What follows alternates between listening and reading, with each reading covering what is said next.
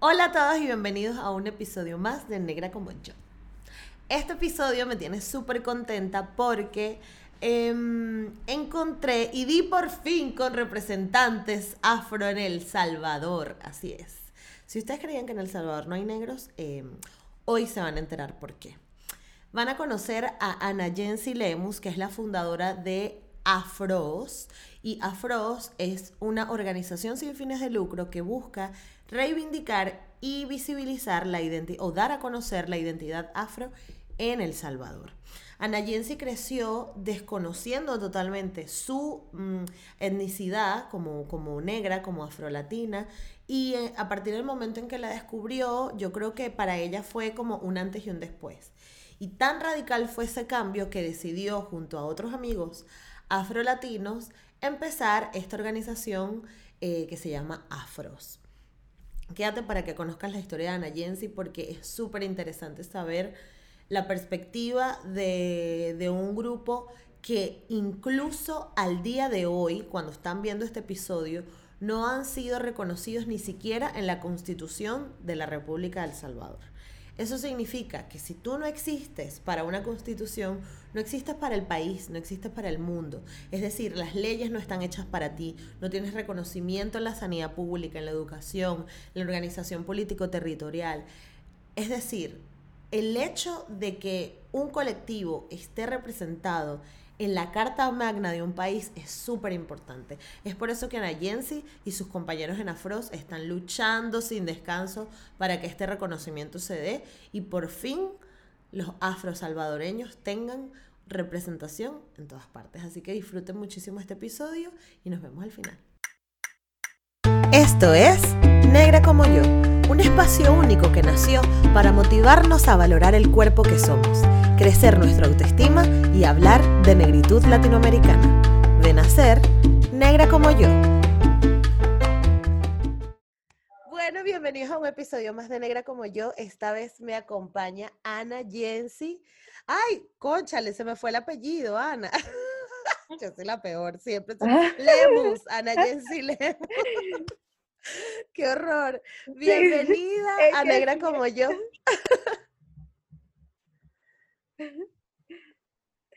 Bueno, muchísimas gracias por la invitación. Bueno, Negra como yo es un espacio bastante, eh, muy, pero muy cariñoso. Eh, la oportunidad de conocer cómo estamos en otros países, en el tema afro, cómo se vive la negritud en nuestros países.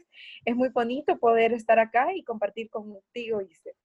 Ay, muchas gracias, muchas gracias. Para mí es un honor tener la primera afro-salvadoreña de negra como yo. ¡Bravo! yes.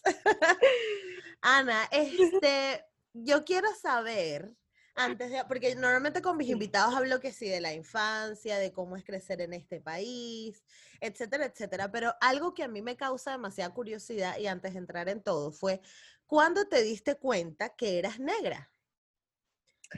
Bueno, eso fue en el 2011 cuando eh, viene un amigo de nosotros, su nombre es Wolf, y nos dice de que eh, hay afrodescendientes en El Salvador, pero realmente nosotros decimos cómo pueden haber afrodescendientes.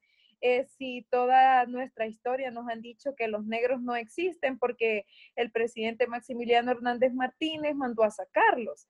Entonces es como nosotros no, no, sí, o sea, entonces, como uno dice, bueno, ¿por qué él me viene a decir? Aquí siempre hemos pensado en El Salvador que existen morenitos agraciados.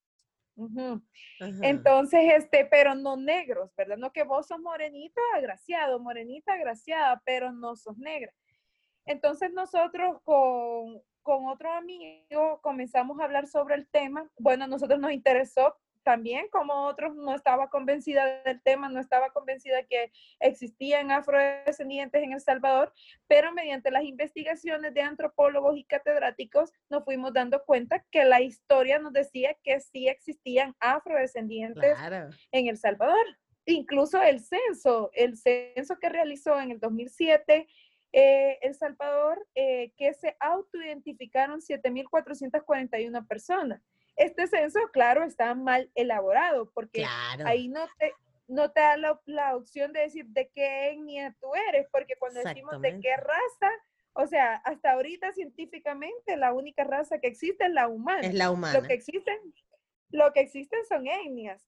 Entonces, este, comenzamos a investigar y nos dimos cuenta que era real, que existían afrodescendientes en El Salvador y que nosotros también éramos afrodescendientes.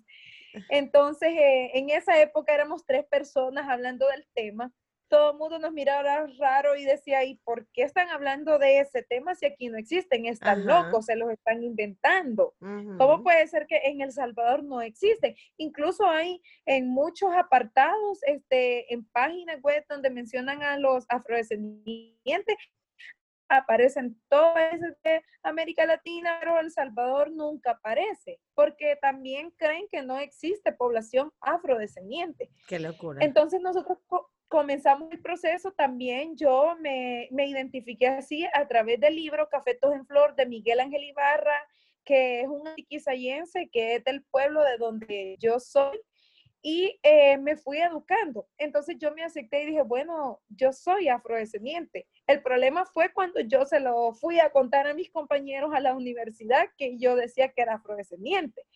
Ahí es donde me contestaban, no, es que tú eres negra, pero no para tanto. Entonces, sí, o sea, eres negra, pero no para tanto. O eres morena, pero no para tanto. Pero no es para tanto, claro. Entonces, este, yo en ese momento no entendía por qué ellos decían eso. Ahora yo ya entiendo que la afrodescendencia en El Salvador se vive diferente a como se puede vivir en Nicaragua, en Costa Rica o en otros países. Claro, porque además tienen al lado Nicaragua, que Nicaragua tiene un orgullo negro súper grande y sabes, todas las etnias este, garífunas y, todo esto. Y entonces es, es como ilógico que no haya negritud en El Salvador si están al lado. O sea, de que sí. No, y como nosotros tenemos una historia mal contada en El Salvador, por eso nosotros le llamamos la otra historia de El Salvador. Porque aquí nos vienen a decir que nosotros hemos sido conquistados cuando realmente hemos sido invadidos, y nos han quitado nuestra identidad. Entonces, cuando uno escucha un discurso de tercer grado que nos viene diciendo, no existen negros, ustedes son parte de un mestizaje, ustedes descienden de España porque los españoles vinieron, y o sea, todo eso no lo vamos a deconstruir de la noche a la mañana, o sea, es un proceso que, que se va creando. Pero la verdad, en el 2012 nosotros dejamos de prácticamente, dejamos de trabajar el tema porque era muy difícil el rechazo que nosotros recibíamos. No era eh, aceptable. ¿Y qué tipo, qué tipo de rechazo? ¿Qué tipo de rechazos le decían? O sea, ¿o qué actividades estaban haciendo ustedes para que recibieran ese rechazo? Bueno, nosotros cuando nos dimos cuenta que éramos afrodescendientes, aceptamos nuestra identidad, no, dijimos, tenemos la tarea de visibilizar el tema. El problema fue que nosotros realizábamos foros, conversatorios, comenzamos a nivel local. O sea, acá. Claro. entonces nosotros comenzamos y además que nos veían raro, que nos decían que raro, nos decían que estábamos locos, que no era posible. Entonces, y volvían a mencionar, es que sí, usted morenito es agraciado, y más, si te cuento que el antropólogo que, nos hizo ver nuestras raíces es un hombre blanco, ojos verdes y su pelo afro, pero él sabía que era afrodescendiente por su mamá, porque su mamá es una tiquisayense también y tiene las características físicas de una persona afrodescendiente. Entonces nosotros abandonamos, la verdad que eh, a esta fecha nosotros pensamos y decimos que no teníamos el suficiente carácter para luchar. Total, por el es difícil, es difícil. es, difícil porque tú te enfrentas a un montón de gente que vive en una burbuja, ¿sabes? A ti ya te reventaron la burbuja y tú ya entiendes la historia de otra manera, pero alguien que vive en su burbuja es que ni porque quieras hay que darle darle darle darle para que, para que como que lo entienda. Y entonces, claro, es que ya, qué loco, porque me acabas de desmontar toda la entrevista.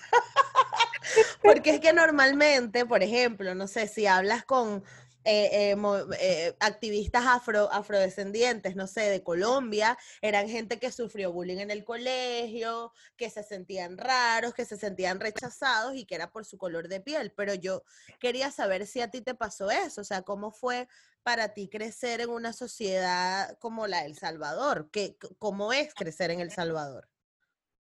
Bueno, realmente aquí nosotros somos racistas. Y sí, es un país racista. ¿Por qué le llamo que es un país racista? La gente va a decir, no, tal vez está inventando o tal vez este, eh, es muy paranoica.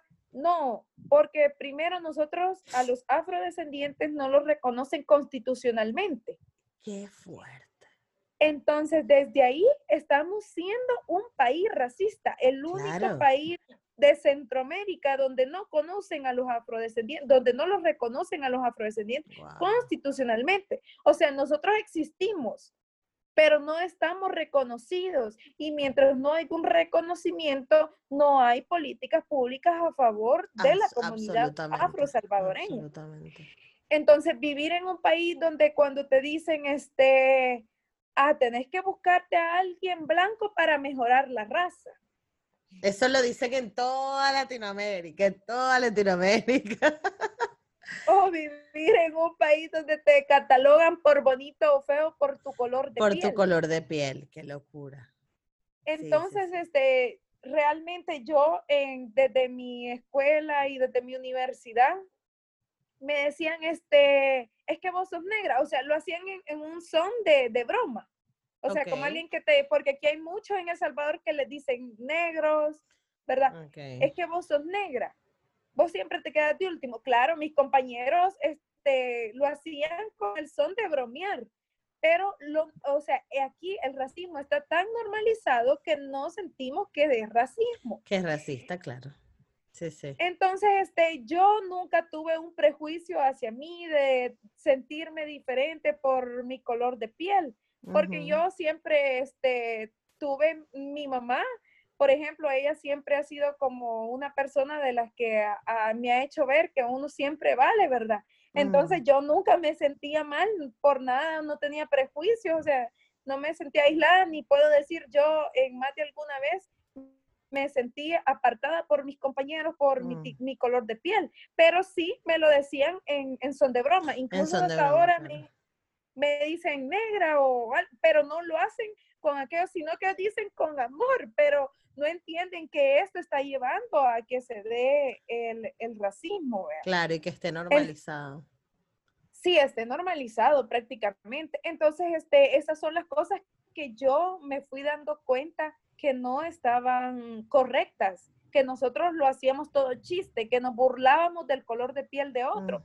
Claro, estaba muy pequeña y yo entonces no comprendía qué es lo que pasaba. Era normal. Pero mediante fuimos en este proceso, lo que me motivó más a seguir es la historia de una niña que tenía que irse a echar cal para blanquearse la piel. ¿Dónde fue esa historia? Eh, fue acá en Atiquizaya. Entonces yo la conocí a ella cuando yo estaba en este proceso, yo fue en el 2011 que comenzamos, pero bueno, en el 2012 abandonamos, pero después de un año, en el 2013, retomamos la tarea de visibilizar. ¿Y qué les hizo retomar? ¿Qué fue esa chispa que dijeron y que mira, no, se acabó, vamos a seguir con esto porque... Bueno, eh, lo que nos hizo retomar y a mí principalmente porque hoy yo me lo he tomado como algo personal, que tiene que haber un reconocimiento de la comunidad afro-salvadoreña, uno por esta niña que resulta que ella se tenía que ir a echar cal a su piel porque decía que ella quería ser blanca. La cal es un, polvo blanco. Claro, y es tóxico además.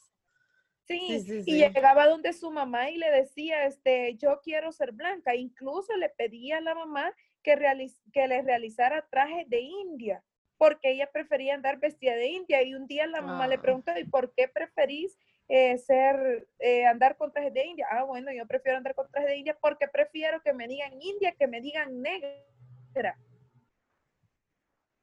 Entonces es algo fuerte que a uno dice, no, hay que retomar el tema y hay que enseñarles a, construir y a sentirse orgullosos de, su piel, porque eh, ser afrodescendiente no es solamente sentirnos orgullosos, sino que identidad. Saber que atrás de nosotros hubieron ancestros que dieron su vida porque nosotros los afrodescendientes viviéramos en libertad. Y también este, conocí la historia muy personal de mi abuela. Mi abuela abandonó a los ocho años eh, su escuela. Mi abuela no es una persona que que prácticamente ha vivido, es una, una persona que está dentro de los sectores más vulnerables del país, ha sufrido pobreza, ha sufrido racismo, claro, ella mm, ahora, ella tiene 80 años ahora, y ella ahora comprende todo lo que le pasaba. Mm. Entonces, cuando eh, ella llegó a la escuela a sus ocho años, la abandonó, porque mm. una niña le pegaba por ser negra y le decían Mica a ella. Entonces mi abuela... Mica es mono. Sí, mono. Sí, mono. Entonces ella no tuvo la oportunidad de estudiar porque vio eh, esa barrera. Y también que mi bisabuelo le dijo a mi abuela que ya no fuera a la escuela porque no la querían por negra. Entonces mi abuela dejó de estudiar. Y yo me di cuenta todo este proceso y a lo demás yo tuve la oportunidad también de lo que me motivó más a seguir en el tema es la historia de Rosa Parks Martin Luther King, Nelson Mandela, leerlos a ellos ha sido para mí una escuela. Y también este, los compañeros a través de la historia contándome cómo ellos han sufrido el bullying. Ayer alguien me decía, a mí me decía que vaya el esclavo, ¿cómo es el negro que vaya el esclavo? Me lo decía un amigo.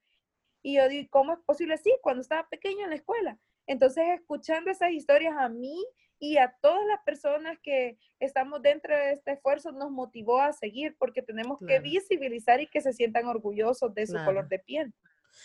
Y permíteme hacer como un inciso con lo de la historia de tu abuela porque me parece súper interesante y creo que es un ejemplo perfecto de hasta dónde puede llegar, hasta dónde pueden llegar los actos discriminatorios a lo duro, de que definitivamente le truncaron la vida a tu abuela le sí, le quitaron la oportunidad. Le quitaron la oportunidad de ella desarrollarse como ser humano simplemente por un prejuicio. Y, y, aquí es donde está la importancia de cambiar la forma en cómo nos referimos a otros. Porque a mí me pasa mucho, Ana, y supongo que, y puedo apostar a que en El Salvador pasa igual, que la gente como que tiene una opinión como que relajado. O sea, por ejemplo, con todo esto de Jared Jones, con la campaña de Calvin Klein, por ejemplo, que era una chica transexual, negra, lesbiana, eh, que fue parte de una campaña especial para los días del orgullo para Calvin Klein. Y muchísima gente lo que comentaba era esa negra, es tan fea, es tan, o sea, Jared Jones afortunadamente tuvo una historia de éxito porque logró ser la imagen de una marca pero no todo el mundo tiene la fortaleza el autoestima, las herramientas emocionales para lidiar con esto y decir, mira, yo me paro y sigo adelante. Y como tu abuela, hay muchísimas historias de gente que se cohíbe de pedir aumentos en el trabajo, cosas tan simples como esa. Gente que se cohíbe de levantar la mano en una clase porque no quieren que se burlen de él y tiene la respuesta de la pregunta que está haciendo el profesor y no la quiere decir porque le van a decir que es negro. Gente que que no hace el casting, gente que no va y, le, dice al chico que le gusta que le gusta, solamente porque se siente mal por ser negro y porque toda la sociedad obviamente te, te empuja a eso también, ¿sabes? Mm, sin... Yo, yo sé que no es adrede, porque es que yo, la idea no es decir aquí todos los que me señalan, pero si cada quien desde su casa sea, si las 25 personas que van a escuchar esto, ojalá sea más, las, las 50 personas que escuchen esto, se toman un momento y dicen, ya yo no me voy a referir a otro de esa manera. El cambio en el mundo es tan increíble, es tan increíble porque ya tú te estás permitiendo no joderle la vida a otro, así de simple. Y a tu abuela se lo hicieron inocentemente y además fue en otra época donde el racismo era muchísimo más fuerte y no se visibilizaba. Pero ahora gracias porque existe gente como tú y que te sensibilizaste con las historias que, que te contaron y que te hicieron no detenerte. porque es que tú muy bien, Ana, pudieras decir, mira, yo no me voy a estar preocupando por la vida de otro, me da igual y me voy a dormir, ¿sabes? No, y sin embargo dijiste, no, no, no, esto hay que hablarlo y esto hay que hablarlo y esto hay que hablarlo, porque es súper importante. Y gracias por eso. Sí, la verdad que a mí me parece muy importante la, la visibilización del tema. Eh, no sé cuánto tiempo vayamos a durar eh, hablándole al Congreso que nos reconozca en El Salvador, pero tenemos que hacer ruido. Nosotros sabemos que en El Salvador está, estamos comenzando un autorreconocimiento y que llevamos un proceso avanzado, pero sabemos que fuera de estas fronteras en el mundo tenemos personas que nos están apoyando y nos están respaldando y nos están mandando sus mensajes de apoyo y es lo que nos hace seguir, ¿verdad? Y tienen los tienen sus ojos puestos en El Salvador y dice, ¿qué va a pasar con la comunidad afro-salvadoreña? ¿Qué va a suceder? Y claro, eso, el cambio va a suceder cuando la Asamblea Legislativa a través de los diputados reconozca. Eh, Porque me imagino que no tienen representación en la Asamblea, obviamente. Eh, no, no tenemos. Sí existen diputados afrodescendientes, pero ellos no se reconocen. Reconocen como, como afrodescendientes, claro. Entonces, y eso ya da igual, claro. no tiene sentido. Correcto. Ok, pero ahora cuéntame, ¿qué pasó de 2013 para acá? O sea, en 2013 tú dices, mira, vamos a seguir, pero dijiste, ¿qué es lo que vamos a hacer? Nosotros nos vamos a parar en la calle a gritar, o sea, ¿qué, ¿qué, fue lo que decidieron hacer? ¿Cuáles fueron las, las no sé, las medidas, las actividades que, que querían hacer? Bueno, en el 2013 nosotros dijimos, no, no vamos a dejar el tema de lado, tenemos que empoderarnos y construir algo que nos identifique. Nosotros estábamos trabajando, bueno, yo este, soy parte, ¿Quiénes somos nosotros? Eh, de la organización APOCAN, Asociación Poco Mames por el Medio Ambiente. Bueno, yo allí, este, de mis 15 años he estado en la organización y desde APOCAN comenzamos a darle taller al tema. Entonces mm. nosotros eh, comenzamos a hacer foros, seminarios, conversatorios. Claro, era muy difícil, nadie quería hablar del tema, no habían personas que se ponían a la disposición y decían, vamos a ir a hablar del tema afrodescendiente, pero le llamaba muchísimo la atención. Tuvimos un conversatorio donde preguntamos eh, quiénes se identifican como afrodescendientes, nadie levantó la mano, nadie contestó y habían personas afrodescendientes. Cuando preguntamos quiénes se identifican como eh, negros, nadie levantó la mano, nadie contestó. Y entonces ahí fue donde le preguntamos, ¿y cómo ustedes creen, cómo se identifican ustedes? Ahí fue donde se levantó una niña y dijo, no, yo no soy negra, porque yo soy de raíces españolas. y era una niña afrodescendiente. era una niña afrodescendiente y dijo, no, ¿cómo cree que yo voy a ser negra? Soy española. Entonces fue como nosotros nos quedamos, bueno, está bien, es la opinión de ella. Felicidades, pero como que no. sí, es que es impactante cuando alguien contesta así. Entonces nosotros eh, comenzamos desde Apocán, desde, porque en Apocán creamos un grupo de jóvenes afrodescendientes entonces, y también teníamos adultos mayores que estaban apoyándonos porque sabemos que necesitamos combinar la experiencia con la juventud, ¿verdad? Entonces, eh, teníamos un círculo, le llamo de amigos porque todos nos conocíamos en la organización, trabajábamos para el tema de, de Apocan, que trabajaba, que trabaja el tema medio ambiente, educación y juventud. Entonces, nosotros desde ahí comenzamos pero sentimos que como Apocan es un tema bastante, eh, eh, la organización tiene temas muy amplios como es el medio ambiente. Entonces, no íbamos a meter el tema afrodescendiente, donde costaba bastante hablar sobre medio ambiente y ahora venía con un ah, tema nuevo. claro.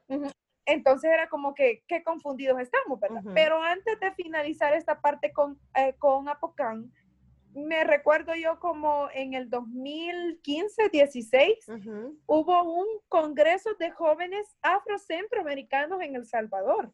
¡Wow! ¡Qué brutal!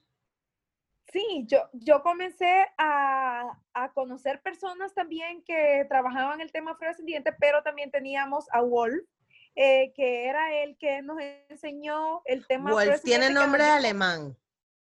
Sí, sí, incluso este, él, sí, él vivió en Alemania también, junto con su mamá, porque su mamá migró a, Alemania.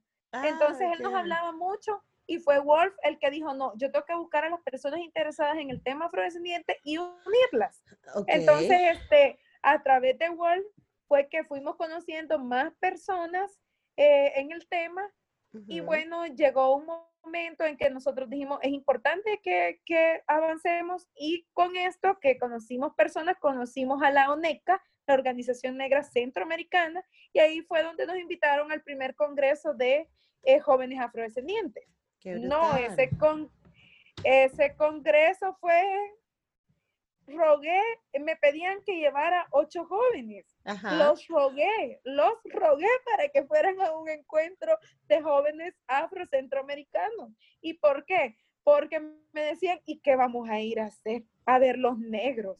¿Y para qué? Si aquí no existen. Como pude, no sé cómo le hice, pero yo conseguí ocho jóvenes y les dije, no, va a estar bonito, vamos a hablar sobre el tema. Y bien, entonces se convencieron, nos fuimos para eh, el encuentro. La cosa fue cuando nosotros llegamos y nosotros ni siquiera orgullosos de nuestra propia raíz, personas así, normales, cuando vamos viendo a los afrodescendientes orgullosos de ser negros y, y, con su, su identidad identidad, cada uno como es en su país, ¿verdad? Entonces nosotros nos quedamos, no, qué vergüenza, y porque venimos, claro. o sea, nos sentíamos raros, claro, era el proceso de autoidentificarse. Y ahí era cuando los ocho jóvenes, incluyéndome, este, pensábamos, ¿y será realmente que somos afrodescendientes? Porque ellos, el color y nuestro color de piel, y bueno, entonces ahí es donde inició el autorreconocimiento. y Nosotros, los jóvenes que vinieron de este, de este encuentro, se sintieron más motivados para seguir. O sea, ni siquiera dijeron, no, finalizamos porque no somos y lo vamos a dejar ahí. No, vamos a continuar trabajando por el tema. Entonces nosotros comenzamos a visibilizarnos ya más ya hablar del tema, a decirle a la gente, mira, vos sos afrodescendiente, vos también sos afrodescendiente, vos... y la gente, ¿y cómo era la reacción de la gente? No, cuando les daban esta charla. No, como ya no, era sola, ya no éramos solo tres hablando del tema, hoy ya éramos un grupo bastante grande, compañeros también que están en San mm. Salvador trabajando este tema, nosotros aquí también. Entonces, cuando ya era un grupo de personas hablando, una comunidad hablando del tema afrodescendiente, ya decían, bueno, ya se convenció. ya, se convenció, ya se convenció la Nayensi a otros locos igual que ella para hablar del tema afrodescendiente. Entonces yo era la culpable que me había convencido a otros locos para hablar del tema afrodescendiente. Bien, en ese proceso todavía de Apocán venimos y realizamos una conmemoración de afrodescendientes acá en mi pueblo de Atiquizaya, donde soy. Y resulta que traje a unos amigos también que estaban trabajando el tema. Eh, fue muy bonito hablar sobre el tema afrodescendiente. Claro, habían este, personas con sus características físicas como afrodescendiente. No, aquí hubieron muchos amigos en el pueblo que me dijeron, mire, siga trayendo a los negros. Estuvo bonita la actividad. inconscientemente no sabían que eran personas afrodescendientes, pero decían, nos identificamos por el carisma, por la alegría que tiene la cultura afro, los tambores. Y, ajá, y Atiquizayan, es algo a lo que, a lo que quería ir. En Antiquizayan tienen expresiones culturales afro. Sí, sí, bastante. Por ejemplo, banana, guineo. Bueno, es que esa es otra historia de Atiquizaya porque nosotros realmente a los afrodescendientes le llaman banunes. Banunes, ok. Pero, pero la cuestión es que con nuestro lenguaje las personas los cambiaron a panunes y confundieron el término, pero el término real es banunes. Banunes. Okay. Solamente que aquí la gente le dice panunes, que son los afrodescendientes, ¿verdad? Okay. Entonces, este, era inconsciente y a todo el mundo empezaba a decirme, sigamos hablando del tema, hagamos cosas para el tema y trabajemos, bueno, en fin. Pues llegó el momento, nosotros siempre este, enlazamos eh, bastante como para alianzas para trabajar con otros, para nosotros eh, visibilizar el tema. Entonces resulta que en el 2017 presentamos la primer pieza de correspondencia a la Asamblea Legislativa y esto era también como Apocán, la juventud afro-Apocán. Y este, eh, resulta que nosotros cuando realizamos esta primera pieza de correspondencia a la Asamblea Legislativa fue bastante difícil porque a mí en mi universidad ese día yo presenté la pieza, bueno, hubo un, un, un, ex diputado que nos respaldó y nos abrió la oportunidad para poder presentar esta pieza de correspondencia que es su nombre es Joalmo Cabrera y también él se reconoce como una persona afrodescendiente. Y también quiero comentarte que él fue uno de los tres que hablábamos del tema afrodescendiente, los tres principales. bueno, pero por lo menos tenías un ex diputado que sabe cómo se mueve la burocracia dentro y todo esto, ¿no? Sí, correcto. Entonces eh, nos aportó. Cuando yo llegué a mi universidad ese día por la noche me dijeron, ¿y qué estás loca? presentando piezas, luchando por los negros, un tema que ni tiene relevancia en El Salvador. ¿Qué querés? Querés fama. Por eso es que estás luchando por los negros. Entonces, este, para mí era bastante complicado que, que me decían eso porque no comprendían. Pero yo hablaba mucho del tema.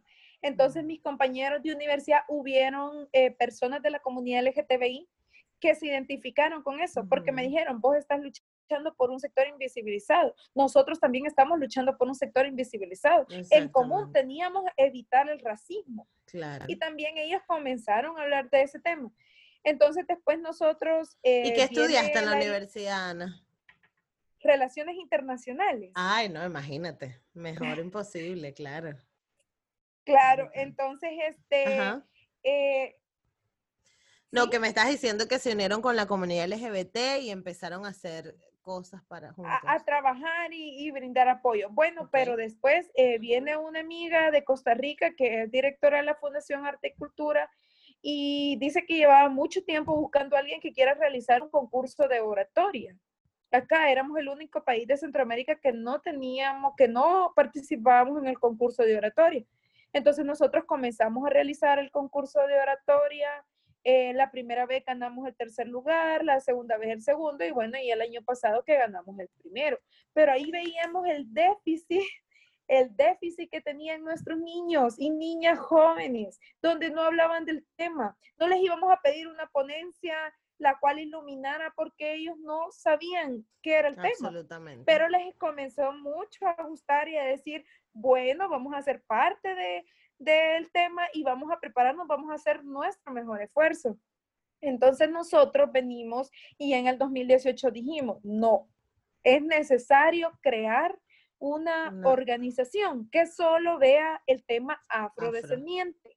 Okay. Porque es muy difícil este, estar mezclando medio ambiente con afrodescendiente cuando son dos luchas sumamente diferentes. Claro. Y más cuando nuestro tema no está visibilizado.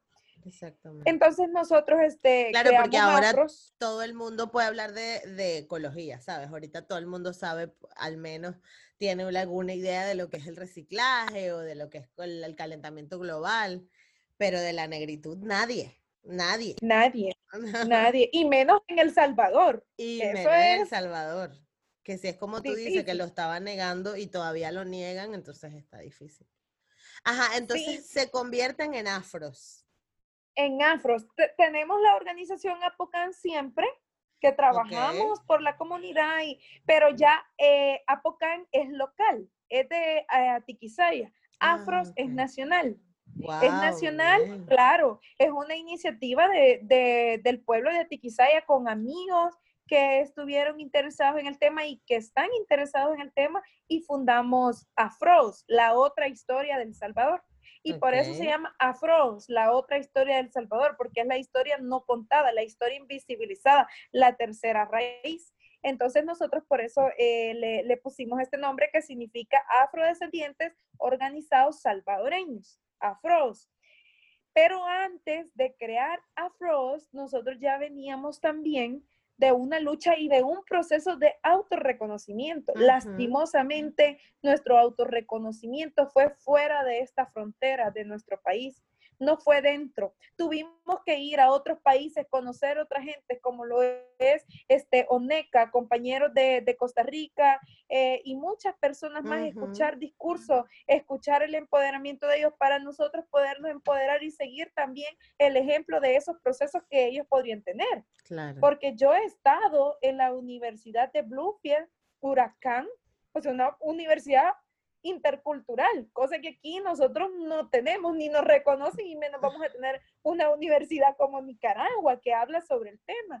Entonces estuvimos en todos esos procesos para nosotros decir, es nuestra bandera de lucha, la vamos a abrazar y vamos a trabajar por el reconocimiento de mm. los afro-salvadoreños. No, ahora hoy en día, en el 2020, hablar sobre la afrodescendencia acá se está haciendo muy interesante y hay muchas personas que se quieren unir a esta lucha, ¿verdad? Claro. Y eso es importante. Eso era lo que te iba a preguntar. ¿Cómo crees que ha evolucionado desde el Apocán hasta ahora? ¿Cuántas personas han logrado llegar? ¿Cuántas charlas, cuántos eventos han, han, hecho? Digo en cantidades como para situarnos y, ver el esfuerzo que ustedes están poniendo, ¿no? Bueno, al principio éramos este, 10 personas en Afros.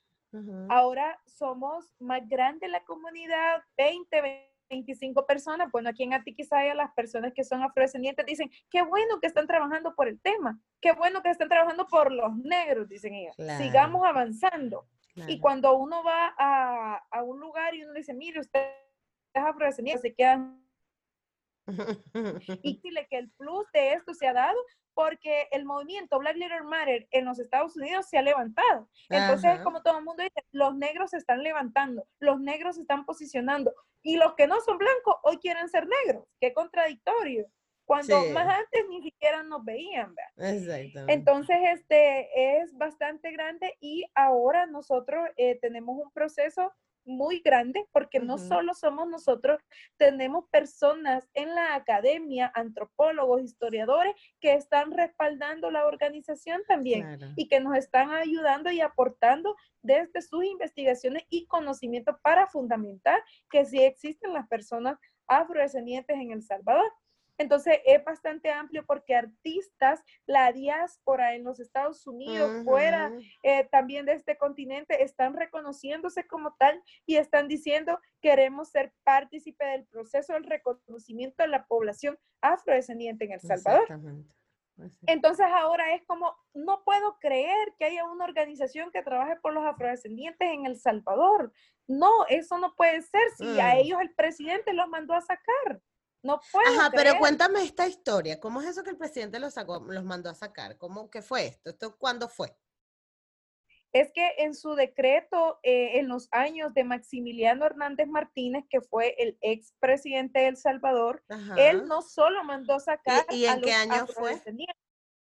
Eh, es como que en el, podría decir como 80, 70, eh, algo así, ¿verdad? Ah, o sea, es reciente relativamente reciente. Ok. En esa fecha fue como eh, este, este presidente mandó a sacar a, los negros, se podrían decir, pero no solo fue a los negros, sino que a los palestinos, a los chinos, se le pidió que no podía entrar nadie o ningún asiático acá a El Salvador. Entonces, por eso como las personas dicen, entonces no los mandó a sacar y por eso es que no existen negros en El Salvador. Supuestamente. Este supuestamente, porque él los mandó a sacar. Entonces, por eso es que las personas tienen esa percepción y todavía lo tienen, muchos lo tienen, lo dicen, no, es que cómo vas a creer que va a existir eso.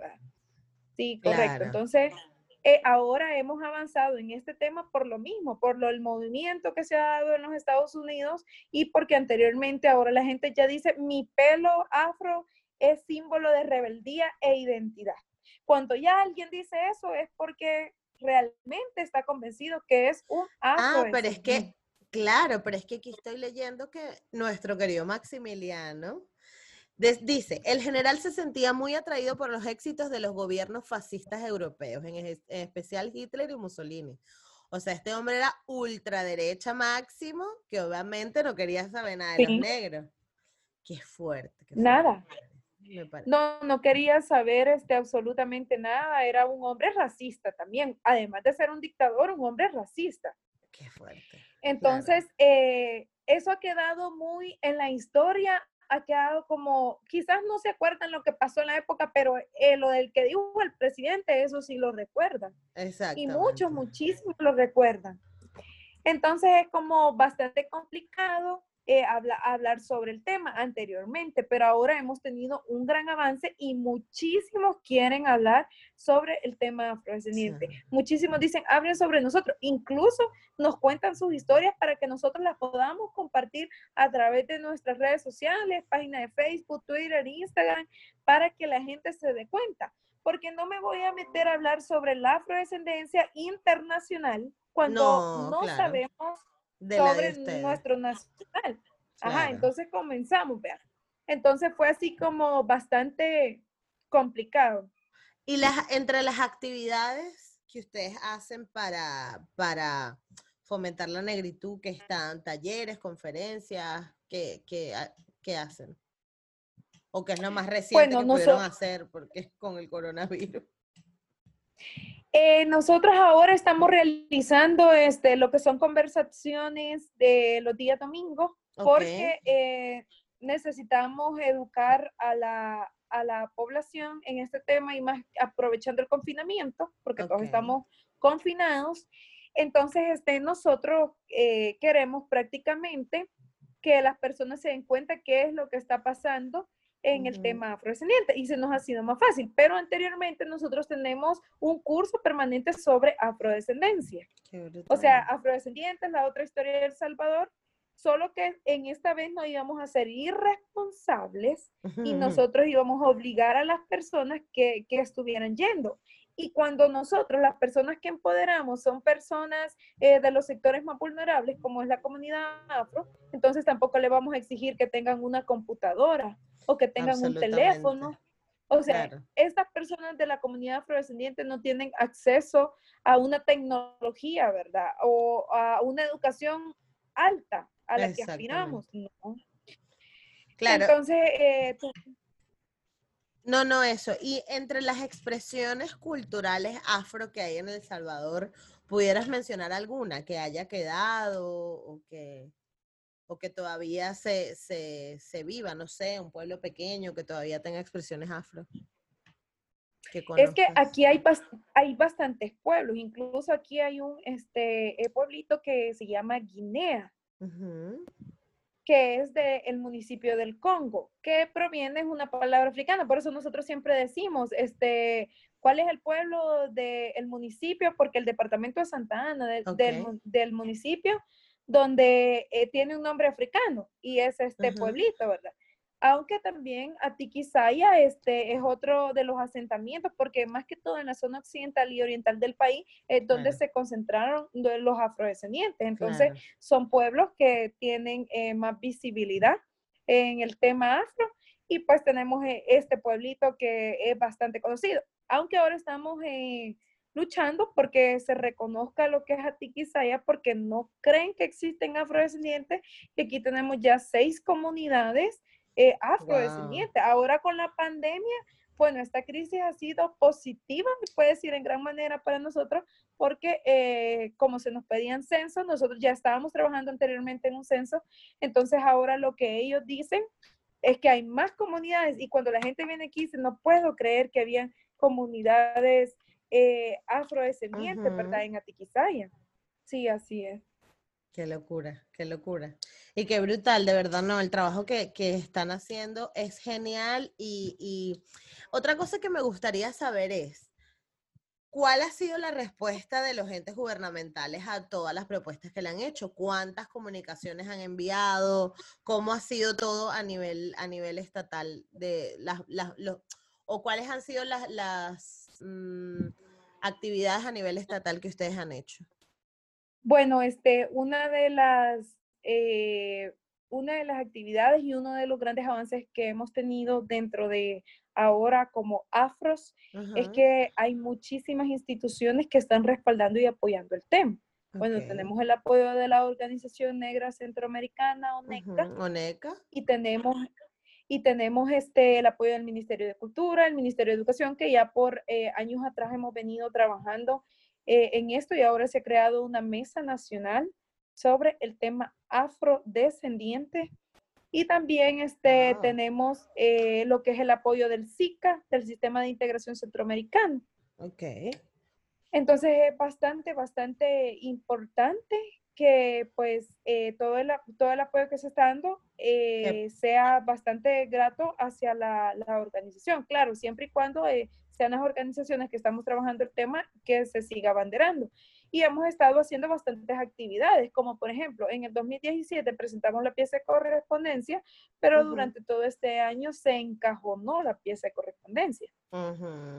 Fue hasta el 2019, el año pasado, volvimos a presentar la segunda pieza de correspondencia a la Asamblea Legislativa para el reconocimiento de la población afrodescendiente. ¿Y les respondieron? Ahí sí. Ok. Ahí sí nos respondieron porque nos mandaron a llamar de la Comisión de Puntos Constitucionales para que expresáramos por qué el reconocimiento de la población afrodescendiente. Pero realmente tengo que decirlo, no hay un interés de parte de, de los diputados en querer aprobar eh, este, este, tema de país. Mm. Entonces, o que no es un tema que es relevante o que ellos no sé, puedan lucrarse quizás del tema.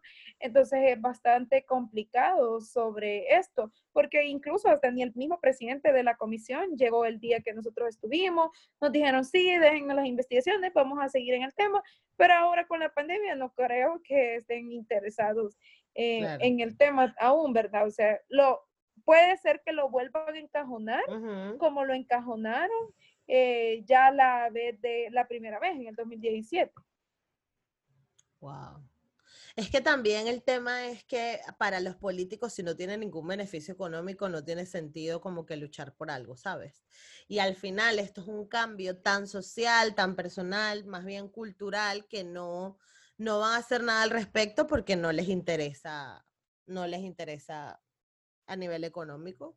Entonces lo dejan así.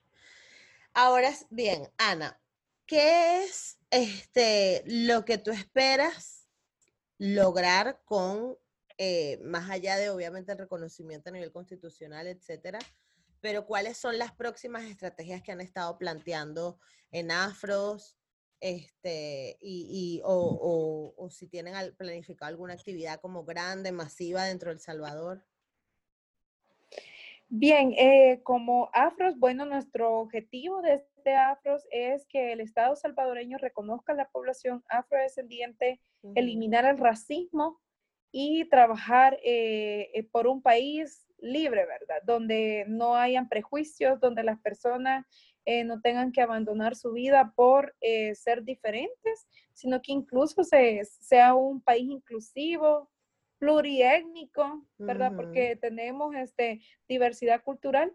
Entonces, este, nosotros desde Afros ahora tenemos, eh, eh, estamos en el mes de la afrodescendencia.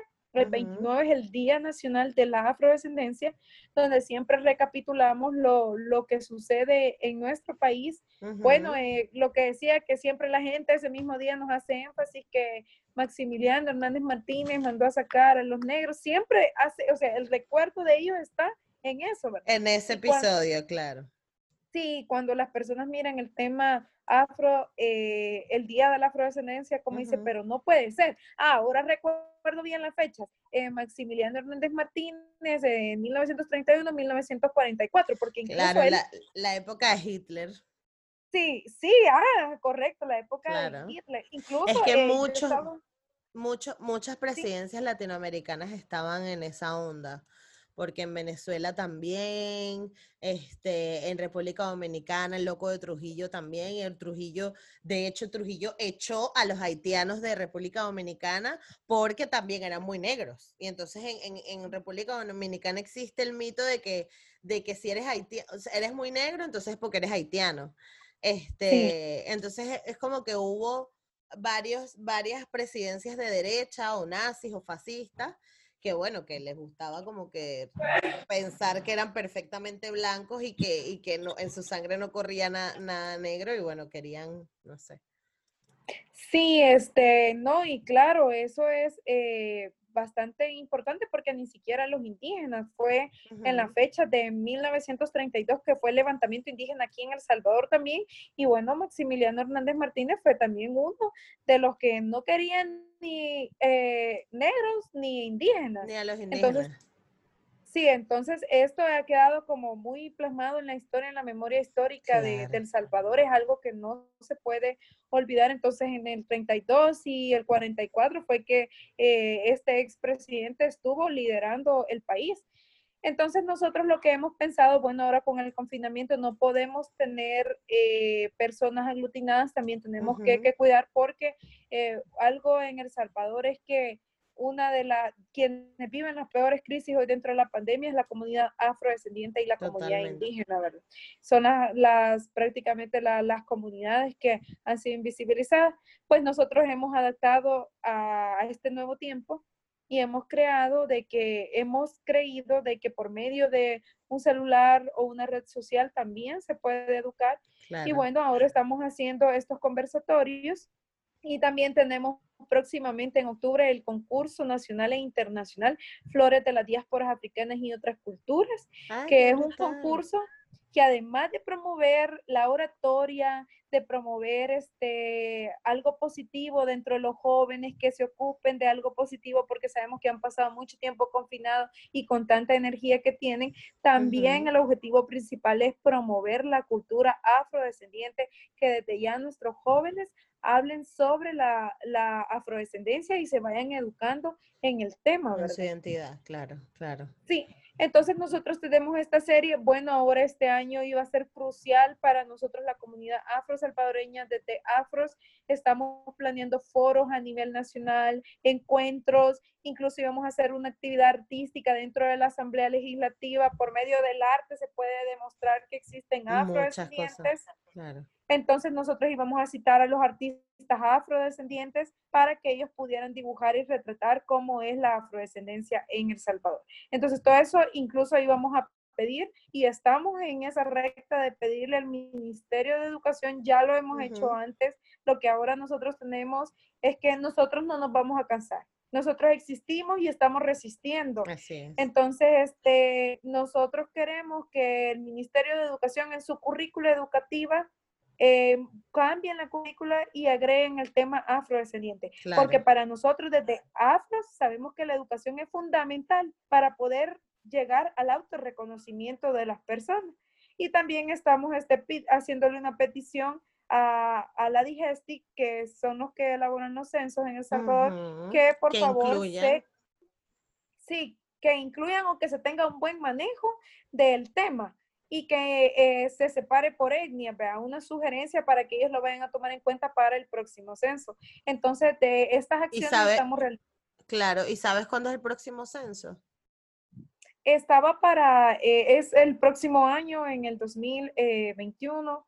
Entonces, este, bueno, pero es que ahí también depende, porque nosotros, imagínate, desde el 2007, nosotros no tenemos censo. Por eso, por eso, por eso te lo pregunto, porque el anterior fue hace tanto tiempo y quedó como así muerto que no sé, pues quién sabe. En teoría tendría que tocar hoy en el 2020, ya tenemos mucho tiempo sin hacerlo. Claro. este, los censos siempre se, la gente dice es que siempre se tienen que elaborar por lo menos tres, cinco años. Cada tres, cinco años, claro, claro, totalmente o sea, un máximo de censo para mí es hasta los cinco años. Está, eh, siento, incluso siento yo que hacer un censo hasta los cinco años es mucho tiempo, porque no sabemos qué ha pasado en los cinco años. Para mí sería mejor que se elaborara un censo cada tres años. Cada tres Sería lo correcto. sí, pero ya ha pasado mucho. Sí, ya eh, es lo ideal. No, y también comentarte que este, hace poco, el año pasado, a través del Ministerio de Cultura, eh, la Comisión de Eliminación Racial de las Naciones Unidas nos catalogó como el país más racista porque no estamos dándole tratamiento a los afrosalvadoreños y porque no estamos trabajando en el reconocimiento de los afrosalvadoreños. Y yo siempre tengo algo que digo, yo puedo estar haciendo todo, foros, seminarios, campañas de concientización, pero si nosotros no aparecemos en una constitución, es por gusto que estemos realizando todo esto. Claro, no, vale todo lo demás, claro, todo lo demás no los incluye, no los incluye. No, no los incluye. Entonces, como uno piensa y dice, ¿y para qué estamos haciendo tanto? Si no nos están incluyendo. Y lo esencial es allí, en la Asamblea Legislativa. Y eso si te, si te, pones a pensar, es, es una violación de, de, de, los derechos de las personas afrodescendientes. Porque además las Naciones Unidas, esto, este decenio, hasta el 2025, tiene enfocados sus políticas para fomentar la, eh, la negritud. Entonces, si, si un país no los tiene incluidos en, en, lo, en, su constitución, es como que no existiera para ellos y eso está terrible. Sí, está bastante complicado, pero vamos a seguir luchando. Claro que sí, claro que sí. Y por eso de verdad quiero agradecerte enormemente por todo el esfuerzo que haces, porque yo sé que, que a veces uno está como nadando, esto, esto lo escuché hace poco, pero es como nadando el dulce de leche, ¿sabes? Que sientes que no avanza, que sientes que nadas y nadas y nadas y no llegas a ningún puerto, pero yo creo que sí, Ana, que, que, que los esfuerzos se verán bien compensados y que, y que cada vez se van a difundir más. De más queda decirte que en mi plataforma está a la orden para lo que necesites, para compartir información, para, no sé, lo que, lo que necesites decir, tú me avisas y yo lo comparto. Mi comunidad no es tan grande, pero por lo menos sé que algunos te van a escuchar. Y bueno, si ya somos dos hablando del tema, pues la gente va, empieza como que a pensar de que, bueno, que a lo mejor algo de razón llevaremos, porque ya no es una sola la loca, ni tres, ni cinco, ¿no? Ya son muchos, la comunidad hablando. Bueno, este, yo eh, encantada desde que vos me dijiste que si quería participar, yo incluso estoy dispuesta a participar en muchas más plataformas porque eh, hacia afuera la comunidad internacional cree que no existen los afro-salvadoreños. Entonces, la idea de esta plataforma como la tuya y como muchas, porque son personas que se dedican a educar a la comunidad y son muy buenas plataformas. Entonces, este, con esto ya quien mire tu plataforma va a decir, ah, sí existen afrosalvadoreños en El Salvador y van a querer este, eh, seguir, ¿verdad? Viendo o queriendo saber qué es lo que, lo que se quiere dar a entender o qué se quiere, el objetivo que se quiere lograr. Entonces yo estoy muy contenta de participar, de contarles la historia. Ya lo he dicho, la afrodescendencia, los afrosalvadoreños es diferente en mi país, no es igual que en otros países, pero sí, aquí estamos y aquí estamos eh, resistiendo todo lo que venga. Y hoy, gracias a, esta organización, a Afros, muchas mujeres ya se dejan su cabello suelto, ya se sienten rebeldes y se identifican con, con orgullo y hay muchos hombres también eh, que están siendo, eh, reconociéndose. Y lo mejor de todo es que hay muchos niños y niñas en la comunidad que ya no, se, ya no eh, sienten el bullying que se le hace. Eso tenemos que trabajar bastante. Eso hay que trabajar mucho más, pero yo creo que sí, tu abuela tuvo una época difícil, tú tuviste una época relativamente difícil, yo creo que las generaciones futuras van a crecer en cuanto a todo, en cuanto a todo, porque así como están los movimientos afro, están los movimientos LGBT, están los movimientos anti-bullying, los movimientos por el body positive, entonces hay tantos movimientos hablando de cosas que los futuros, el futuro este, para los niños em, va a ser mucho mejor. Ahora yo solamente te tengo que preguntar una última cosita. ¿Qué crees tú que es lo mejor y lo peor de ser negra? Bueno, lo mejor, lo mejor para mí de ser negra es la identidad y la historia que yo llevo en mi sangre. No, no solo es la sangre de mi abuela, su historia eh, en mi piel marcada, de una niña de 8 años que tuvo que abandonar la escuela, sino que también es la sangre de mis ancestros, eh, es la marca de Nelson Mandela, Martin Luther King, Rosa Parks, de todas estas personas que tuvieron que ofrendar su vida eh, por nosotros, por los afroamericanos, porque la gente piensa que cuando yo digo afroamericanos hace eh, como resolución solo a Estados Unidos, y es prácticamente todo el, continente. todo el continente. Esa es la dicha y, lo, y el, lo positivo que yo le veo, que tengo el 1% de África en mi sangre y este, que es mi deber y tarea de seguir educando a más para que también se identifiquen y, luchemos por la comunidad. yo lo negativo que veo de, ser afrodescendiente, bueno, yo no veo nada negativo, yo veo positivo y es por eso que a las personas siempre les digo, Dios nos dio este color y nos tenemos que sentir orgullosos, porque diga, eh, quiero decir que nosotros los afrodescendientes siempre tenemos ese carisma, esa alegría, hablar, o sea, nuestra cultura es bonita y nuestras raíces son bonitas, entonces yo algo que puede decir, miren, yo me siento eh, mal o me siento negativo por esto y esto, no, yo no le veo lo negativo, siempre positivo y a construir lo, lo, que se venga y resistir a como se venga, ¿verdad? Así que eh, eso sería todo. Así es. Pues nada, Ana, este, solamente queda que compartas las redes sociales de, de tu plataforma, de tu ONG, este, o de la ONG con la que trabajas y, de verdad agradecerte nuevamente mm, por estar aquí, por, por darme la oportunidad de, hablar contigo un rato y por, todo el trabajo tan bonito que estás haciendo. Bueno, muchísimas gracias a, ti por escucharnos, por interesarte también eh, el tema de El Salvador. Eh, claro, este, en nuestras plataformas, nuestras redes son afros con dos O, SB nos pueden encontrar en Facebook, Twitter, eh, en Instagram. Y pues déjenme decirles que, bueno, ahora yo soy la directora y una de las fundadoras de Afros, pero también no, no soy sola, no soy solo yo. No hay un colectivo atrás también que respalda esta iniciativa y desde nuestro colectivo, desde nuestra organización, queremos agradecerle eh, a Negra como yo por la oportunidad y por interesarse. Y sabemos que estamos lejos, la distancia, pero que también está con nosotros y que tenemos el respaldo de la comunidad y de la plataforma de Negra como yo. Así, que muchísimas gracias. Ay, no, gracias a ti, gracias a ti. Así que bueno, muchas gracias. Esto fue todo. ya voy a parar. Bueno, espero mm, hayan aprendido muchísimo en este episodio. Eh, hasta yo me eduqué muchísimo porque tuve que mm, entender que, a veces nuestros mismos prejuicios, ¿no? Y de que creemos que mm, de que nos las pasamos viviendo en nuestra burbuja y que el resto del mundo como que no existe, que solo eres tú y que no hay más nadie, ¿no? Este, muchas de las personas cuando yo estaba haciendo la preproducción de este episodio me preguntaron, pero en El Salvador hay negros y yo, sí señor.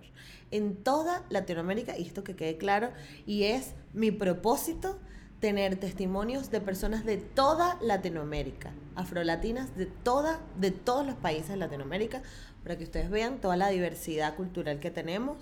Este, que esta diversidad no viene de una historia muy bonita, la verdad, pero ya que estamos aquí, vamos a reivindicar todos esos derechos que nos fueron quitados en algún momento de la historia y que nos siguen siendo quitados al día de hoy. Así que muchas gracias por acompañarme. Recuerden que pueden seguir a este podcast y a todo lo que estoy haciendo yo en Negra como yo en todas las redes sociales. Así estoy.